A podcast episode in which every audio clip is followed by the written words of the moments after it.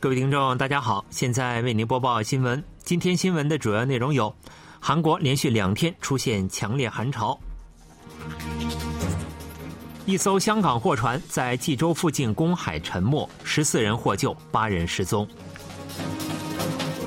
尹锡悦表示准备迎接第二次中东热潮。以下请听详细内容。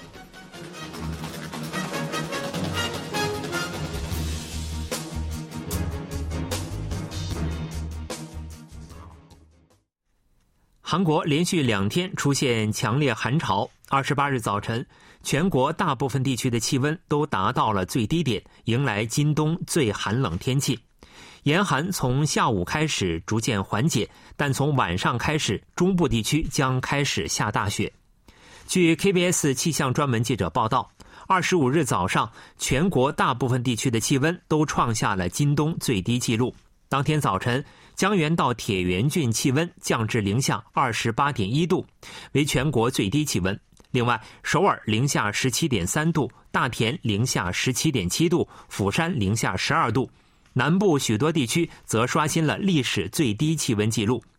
中清北道秋风岭当天气温降至零下十七点八度，为一九七零年一月以后的历史最低气温。蔚山为零下十三点六度，创五十六年来的最低值。虽然寒流从当天下午开始逐渐缓解，但从深夜开始，以中部地区为中心，再次预报将降下大雪。预计到二十六日为止，仁川和京畿道西海岸、中清南道西海岸的积雪量最高可达十厘米以上，中部地区和庆尚北道北部内陆最高可达二至七厘米等。二十六日凌晨至早晨，包括首都圈在内的各地将出现集中降雪。预计二十六日早晨上班道路会结冰和大量积雪，发生安全事故的危险较大。气象部门建议民众尽量乘坐公共交通工具。如果开车驾驶前需准备越冬装备。另外，短期内比往年寒冷的天气还将会持续。因此，有关部门提醒，不仅要管理相关设施，还应特别注意身体的健康。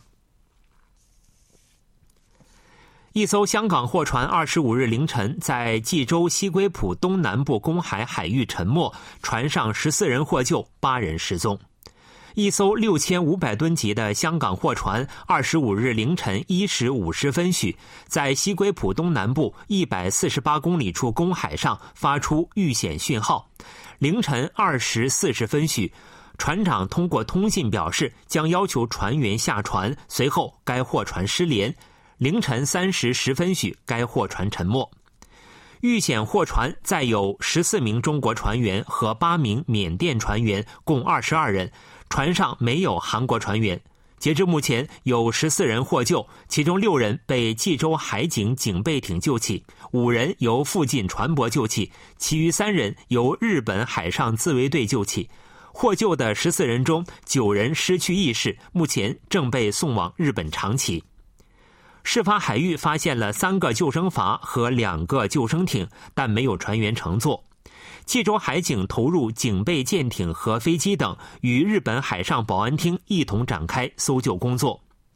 虽然事发海域的风浪警报已被解除，但仍有强风和较高的海浪，导致搜救工作陷入困境。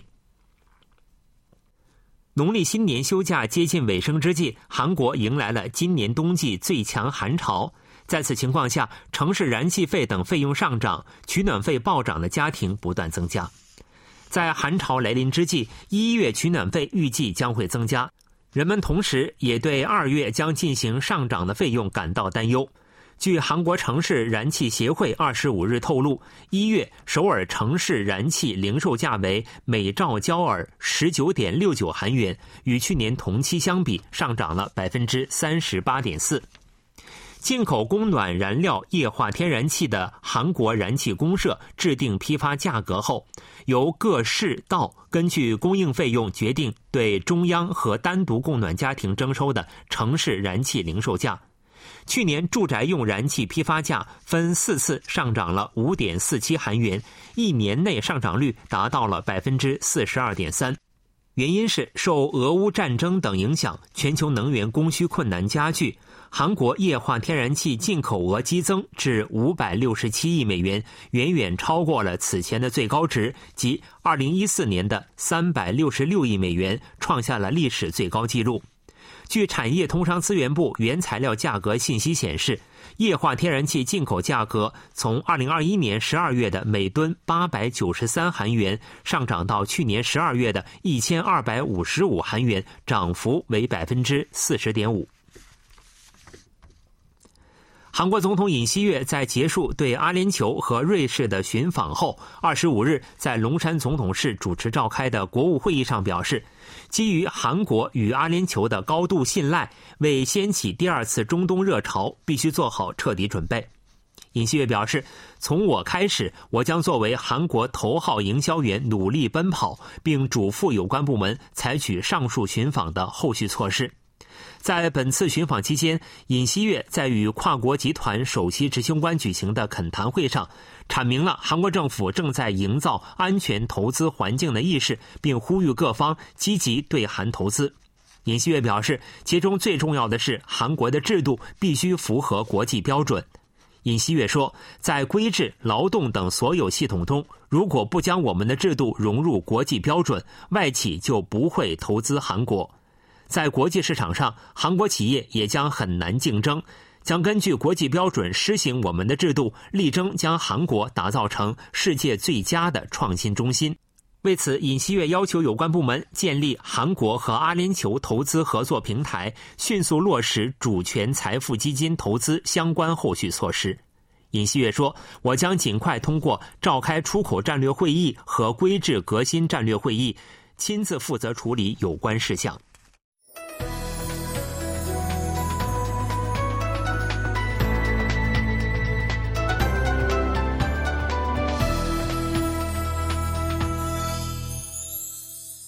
KBS World Radio，这里是韩国国际广播电台新闻节目，欢迎继续收听。被视为韩国国民力量党党代表竞选最大变数的罗清源前议员，二十五日上午宣布不参加该党代表竞选活动。与总统室的矛盾以及国民力量党党内初选议员的集体反对，最终挫败了罗清源的参选意志。据 KBS 记者报道，罗清源二十五日上午在国民力量党中央党部召开记者会，表示不会参加三月八日举行的该党全党大会党代表选举。罗清源表示，在自己的参选问题被视为分裂格局的情况下，以所罗门审判的真正母亲的心情决定不参加竞选。罗清源说：“为终止国民对我党分裂与混乱的担忧，如能重归和谐与团结，我将勇敢的放下。”罗清源当天的记者会距离尹锡悦总统解除其低生育率及老龄化社会委员会副委员长职务仅过去十二天。据分析，罗清源在发表解除低生育率及老龄化社会委员会副委员长职务并非尹锡悦总统意愿的言论后。国民力量党五十名初选议员发布集体反对声明，这对罗清源决定不参选产生了影响。罗清源表示，衷心祈愿尹锡悦政府获得成功。罗清源还委婉地表达了政党是自由民主主义政治的根基，不能放弃包容和尊重等不满的心情。他说：“为了恢复国民的信赖，我将承担永远的党员的使命，并维护韩国传统保守政党的名誉。”在此之前，罗清源在最近 KBS 等媒体对国民力量党支持者进行的舆论调查中，位列党代表适合人选第三位，前两位分别为金启炫和安哲秀议员。由于罗清源不参加竞选，国民力量党党权竞争很有可能形成金启炫、安哲秀两强争霸格局。美国前国务卿蓬佩奥当地时间二十四日，在题为“永不退缩，为我爱的美国而战”的回忆录中，介绍了他于二零一八年三月三十日首次访问北韩，与北韩国务委员长金正恩对话时的情景。蓬佩奥说，金正恩当时表示，为了防范来自中国的威胁，需要驻韩美军。蓬佩奥在回忆录中称，自己当时指出。中国共产党一直表示，若驻韩美军离开韩国，金正恩委员长会非常高兴。对此，金正恩兴奋地拍案，并大声说：“中国人都是骗子。”而且，金正恩还说，为了防范来自中国的威胁，保护自身，需要在韩国国内有美国人。蓬佩奥表示，当时需要说服金正恩不要像失去政权和生命的萨达姆侯赛因一样，要让北韩意识到，即使放弃核武器，北韩政权也能生存与发展。蓬佩奥在回忆录中还介绍了美国、韩国和北韩2019年6月在板门店举行三边首脑会谈的经过。蓬佩奥称，当时除了与时任美国总统特朗普看法不同的美国前总统国家安全事务助理约翰·博尔顿之外，所有人都希望参与这一历史性会面。尤其是时任韩国总统文在寅多次亲自致电自己。当时，金正恩只希望与特朗普总统见面，文在寅对此感到不满。蓬佩奥还暗示，当时韩美对北韩问题的立场不一。称，在特朗普政府2017年强硬应对北韩挑衅的情况下，韩国只坚持强调怀柔政策。美国国防部当地时间24日，在对北韩可能进行第七次核试验表示担忧的同时，重申美国将继续与韩国等同盟国展开密切合作。美国国防部发言人莱德在当天举行的新闻发布会上表示，美国对北韩准备进行第七次核试验感到担忧。北韩此举是阻碍地区安全的行径，美国正予以高度关注。美国正和同盟及伙伴国保持紧密合作。在回答美国是否希望韩国在中国对台湾动武时有所作为的提问时，莱德说：“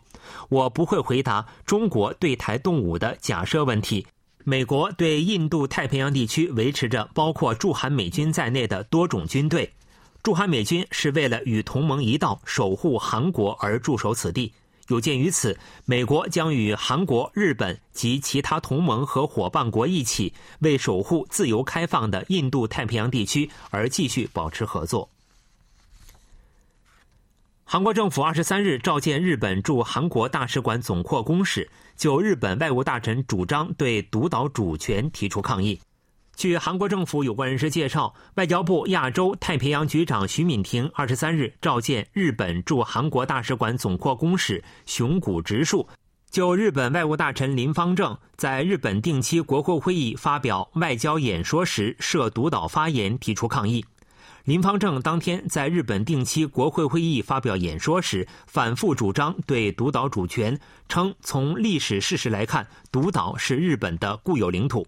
对此，韩国外交部以发言人名义发布声明，敦促日方立即撤回相关言论。声明强调，日本政府应明确认识到，反复对独岛提出不当的领土主张，对构建面向未来的韩日关系毫无益处。徐敏听当天向熊谷直树重申韩国政府的上述立场，并提出了抗议。这是日本外务大臣在介绍新年外交政策基本方向的定期国会会议外交演说中，连续第十年无理主张对独岛主权。利用人工智能技术创造前所未有的新图像与音乐的软件相继问世。机器造就的成品是否可被视作创造品，以及所涉及到的伦理及责任等，目前并没有相应的基准，这已成为有待解决的课题。据 KBS 记者报道，输入诸如穿着夹克的兔子、肖像画、以宇宙为背景等简单的文具后，仅隔几秒就被人工智能创造出几幅图画。卡靠子公司最近推出了绘画 AI 程序 Carlo。点击几次便能完成世界上独一无二的画作。Kakao Brain 照片生成研究总管金世勋说：“通过收集1.8亿张英语形象性数据，并让模型学习，不久便完成了3亿张规模的内部样本。目前正在进行测试。